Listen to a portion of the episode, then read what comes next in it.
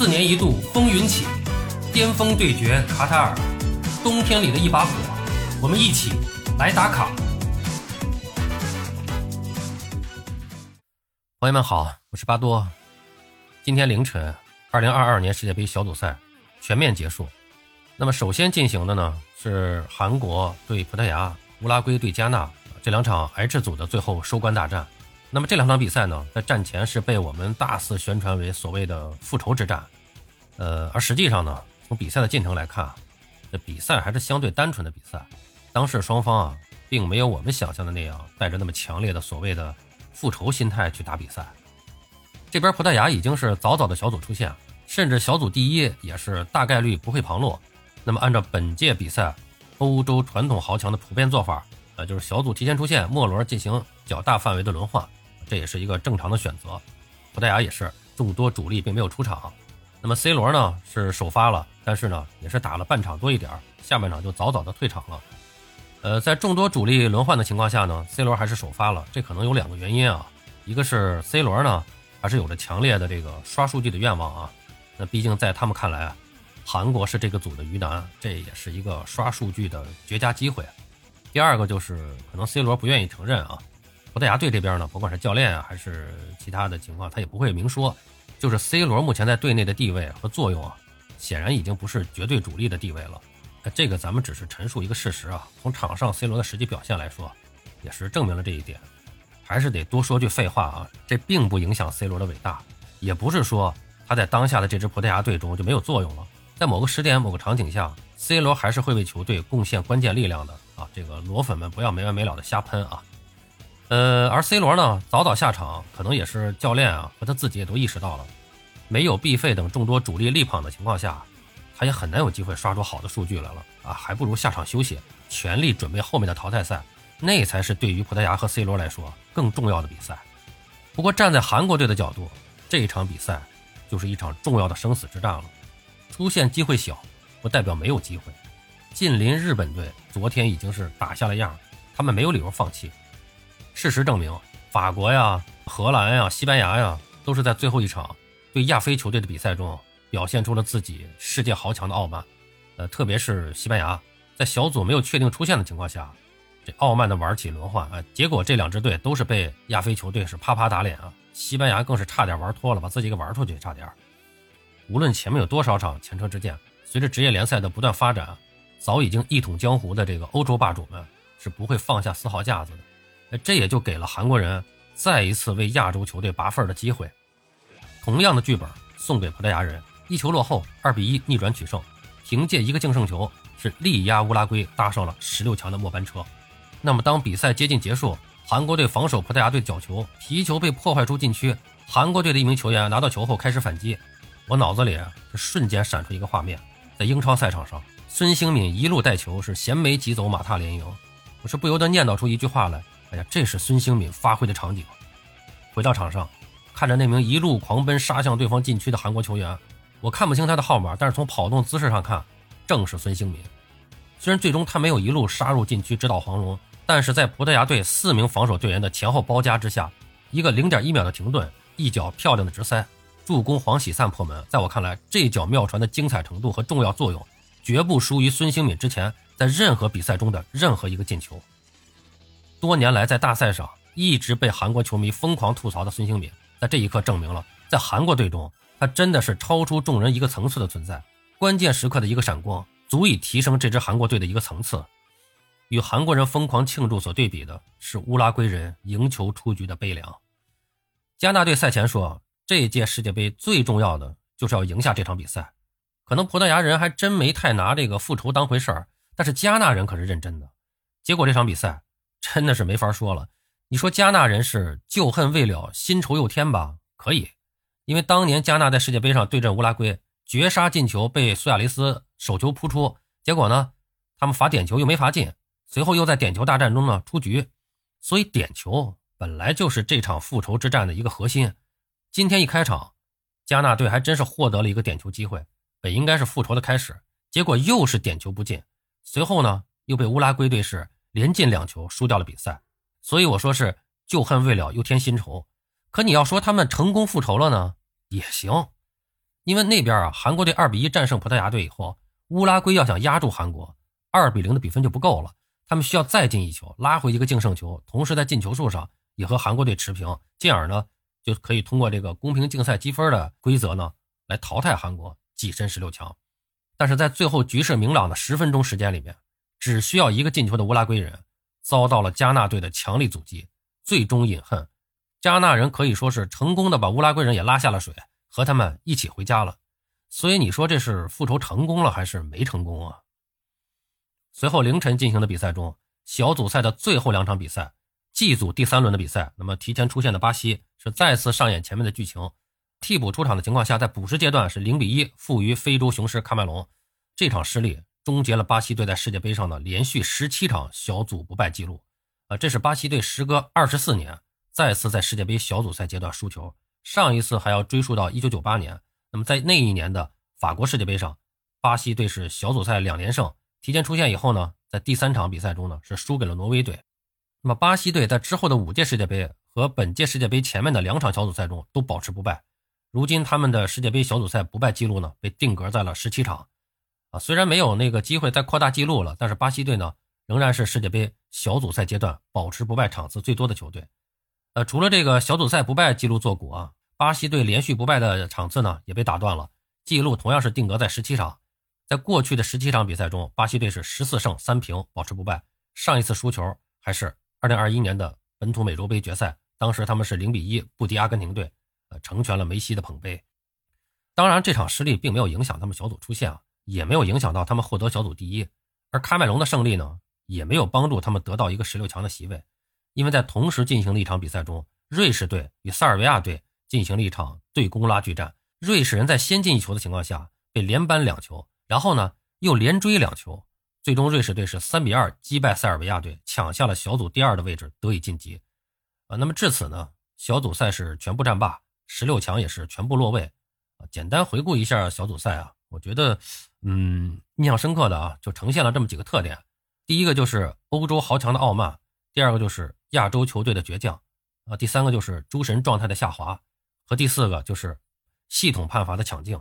啊，其实呢，呃，前两点是相关的啊。前面也是多次提到，正是多支欧洲传统强队在自己已经出现的情况下，面对亚非球队的时候，表现出了极大的傲慢，甚至还有比如像西班牙这样啊，在没出现的时候就大范围轮换，差点玩脱了哈。那么这也是源于欧洲足球引领全世界形成的底气，但这种傲慢呢？也是给了亚非阵营发挥的空间。日本、韩国、澳大利亚、摩洛哥等球队呢，也都有了比较惊艳的表现啊，咱们就不展开说了。但是还要强调一点啊，虽然说，虽然说是亚非球队表现不错啊，有着有了多场比赛都战胜了这个欧洲球队，但是客观的说啊，这还是欧洲足球的胜利。因为日本队为什么能够取得小组第一，战胜两个前世界冠军？韩国队为什么能够战胜葡萄牙？包括澳大利亚，就是他们的队中。场上的主力几乎是全主力，或者说是一半以上的主力，现在也都是在欧洲的五大联赛啊，或者说欧洲的主流联赛效力，并且是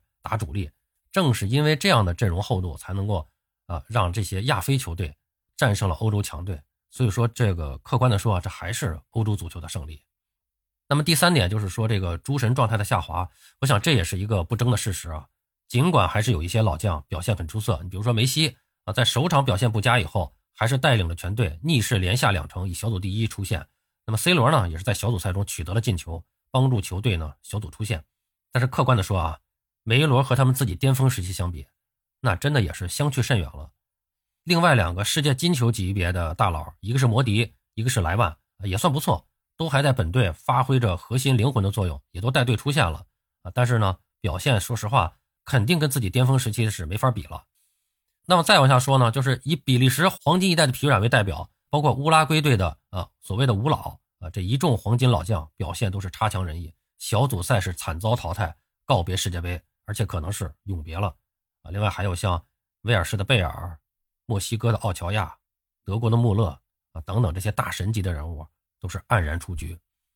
最后一个特点就是说这个系统判罚的抢镜啊，这个也不用多说了，呃小组赛阶段我们我们不得不提这个系统判罚的问题啊。那么本届世界杯是启用了很多的新技术，呃，主要都是围绕着能够帮助裁判准确判罚来进行的，这也导致了很多比赛的进球和判罚都被干预。与大家的这个传统思维啊产生了激烈的碰撞。呃，我想呢，总体上还是积极进步的，大家也是需要一些个适应的过程。那有一些判罚呢，是引起了激烈的争论。但是平心而论，如果你认真回顾以前的世界杯，你就会发现，打到现在出现的所谓争议判罚，相比于此前往届是少很多的。那这可能就是进步吧。呃，面对新事物，还是多一份包容的心态吧。呃，说到裁判呢，这个小组赛里还有两个点啊，点一下。一个是在德国对哥斯达黎加的比赛中，这个世界杯赛场上的首位女主裁出现了啊，这也是一个非常积极的、有意义的一个进步事件啊。那么第二个呢，就是来自中国的裁判马宁。呃，六次担任第四官员，最终呢还是没能迎来一次主裁的机会，这个也是小有遗憾吧？啊，但也属于正常啊。那么一般来说呢，小组赛没有主裁过的这个裁判啊，是不会在淘汰赛上主哨的。那我们也看一看还有没有奇迹发生吧？啊，这个这个很难了啊，基本上就就这样了。这个，呃，说完小组赛呢，咱们还是看一下这个十六强的情况吧。十六强啊。这个欧洲球队还是最大的赢家，这毫无疑问，因为本身这个人家的水平还有基数都大啊。呃，九支球队入围十六强：葡萄牙、荷兰、英格兰、法国、波兰、克罗地亚、西班牙和瑞士。那么第二多的呢？没想到啊，这个也是真的没想到，就是亚洲区以亚洲区名额参赛的亚洲会员，那么日本、韩国和大洋洲的澳大利亚都晋级了十六强。那么南美区呢是巴西、阿根廷，南美双雄。呃，非洲区呢是塞内加尔和摩洛哥，呃，这两支球队啊，还有一支中北美的球队就是美国队，啊，这么十六强，呃，那么八场的八分之一决赛呢也就随之确定了，分别是上半区的美国对荷兰、阿根廷对澳大利亚、日本对克罗地亚、巴西对韩国，以及下半区的英格兰对塞内加尔、法国对波兰和西班牙对摩洛哥，还有呢葡萄牙对瑞士。从以上的对阵来看啊，下半区啊，咱先说下半区。下半区几乎是欧洲杯对决，啊，八支球队，六支欧洲杯球队，并且还有法国对波兰、葡萄牙对瑞士。那么从实力来看啊，这毫无疑问，这个英格兰、法国、西班牙、葡萄牙四支传统强队，纸面实力上和小组赛的表现来看，肯定是被看好晋级下一轮的。呃，但是这里边要注意，就是不排除，我个人觉得啊，其实这里边啊，摩洛哥、塞内加尔，包括瑞士，都是有可能出现爆冷的这个点。大家去关注啊！大家去关注，但是不出意外呢，本届世界杯的一个决赛席位，至少一个决赛席位要从欧洲产生。那么另外一个席位可能会在巴西和阿根廷，就是上半区。那么就是整个上半区呢，同时出现的亚洲球队全都在啊，这有很有可能就就就打酱油了。这个，呃，日本对阵克罗地亚，韩国对阵巴西，澳大利亚对阵阿根廷。那这里边有两支球队对阵南美双雄，呃，被淘汰呢。可能性这就非常非常大了啊！就目前来看啊，可能有希望晋级的下一轮的，是亚洲的球队日本队，但是也肯定是个配角了，也肯定只能是配角了啊！这里面就说一下这个黑马啊，十六强里面黑马成色，刚才我说了，下半区其实其实塞内加尔、摩洛哥和瑞士都有可能成为黑马，那么上半区我觉得最大有可能成为黑马的就是日本，那么美国对荷兰，其实美国队。也有可能，但荷兰队确实发挥比较稳啊。你要从纸面实力来说，这些爆冷都不应该出现。但是冷门就是出现在谁是大热，谁就要死于冷门，这个真的有可能。那人说，那最热的现在是巴西，会不会呢？那还真保不齐。韩国队历来就是喜欢创造奇迹嘛，这个咱们也不能排除这种可能性啊。关键是看这些强队在对弱队的时候，你的态度是什么。我想进入淘汰赛以后，这些强队应该是会认真起来了，不能这个。在这个拖大了啊，但是呢，咱说我我个人觉得，就是说这个黑马成色最大的有可能就是日本队，但是日本队的问题啊，日本队实际上有两个最大的问题，一个是它的稳定性，好一场孬一场，好一场孬一场，这在小组赛里面就看出来了啊，这个不稳定，毕竟因为是一个新晋贵族嘛，所谓的新实力虽然有了，但是这种呃技战术安排啊，可能还不太成熟，打强队的时候他会表现出这种不稳定。啊，所以这个日本队的这种稳定性啊，让人担心。第二个，他最大的问题啊，就是这个，他的这个战术的灵活性恐怕不够。三场小组赛里看啊，对阵不同的球队，其实基本上森保一制定的这个策略，我觉得这也不完全是森保一一个人，这可能是整个日本这个团队啊，他们制定下的这么一个一个战术，就基本上是上半场保存实力，然后守住咬住，然后呢下半场是拼尽全力去打，啊，那么这个，我觉得这个也是日本人总结自己多次参加世界杯比赛的这么一个情况总结出来的啊。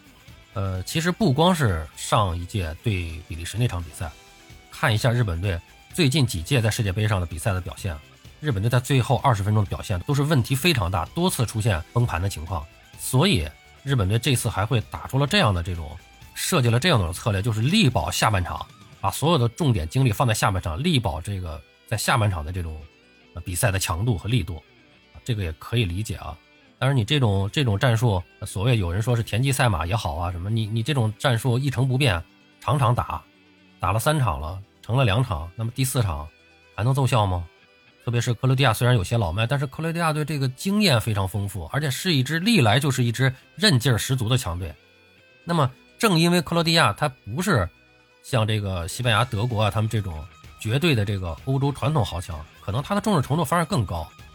所以日本队呢应该说。想成为大黑马，难度也是很大啊。那么这是关于这个产生黑马的一个巴多的一个主观的一个分析啊。呃，那么巴西和阿根廷是分别被视为第一和第三的夺冠热门，前者呢确实阵容豪华啊，其他球队无法比拟。在内马尔因伤缺阵的情况下，恐怕他的这个实力啊也是别人无法比拟的。那么晋级四强，基本上我觉得是个底线啊。阿根廷队是经过吸取了首轮经验教训以后，是连胜墨西哥和波兰，昂首小组第一出线。接下来，呃，希望他们不要再出现意外了啊！这个至少要跟巴西队在半决赛中会师，呃，他们俩南北双雄呢来争夺一个呃决赛的席位。那么上半区其实还有一个有竞争力的，最有竞争力的就是荷兰嘛。荷兰其实在小组赛里面表现的非常稳啊，而且荷兰现在这种这个范加尔这个也是一个有经验的老帅，这个抛弃了这个。荷兰队过去的这种激情的、写意的打法，比较务实的这种功利足球，呃，也是有希望走远的啊。其实呢，在这个世界杯十六强全部揭晓之前呢，根据淘汰赛对阵图啊，很多球迷啊都已经这个呃预判、脑补了这个欧洲球队和南美球队在决赛中呢一决高下的这个画面。呃，自从这个二零零二年巴西夺冠以后，南美球队已经是连续四届。无缘世界杯冠军了，今天晚上呢，淘汰赛就正式打响了，啊，那咱们就继续一起关注这个比赛吧。说实话，其实从看球的角度来讲，最辛苦的时间已经过去了。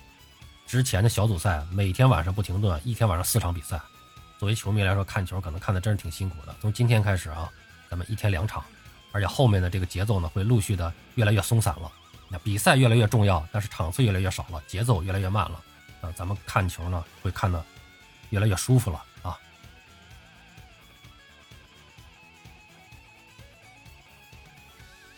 好了，朋友们，今天咱们就聊到这儿，感谢您的收听。您有什么想和巴多交流的，咱们评论区见。欢迎收听、订阅、评论、转发，我们下期再见。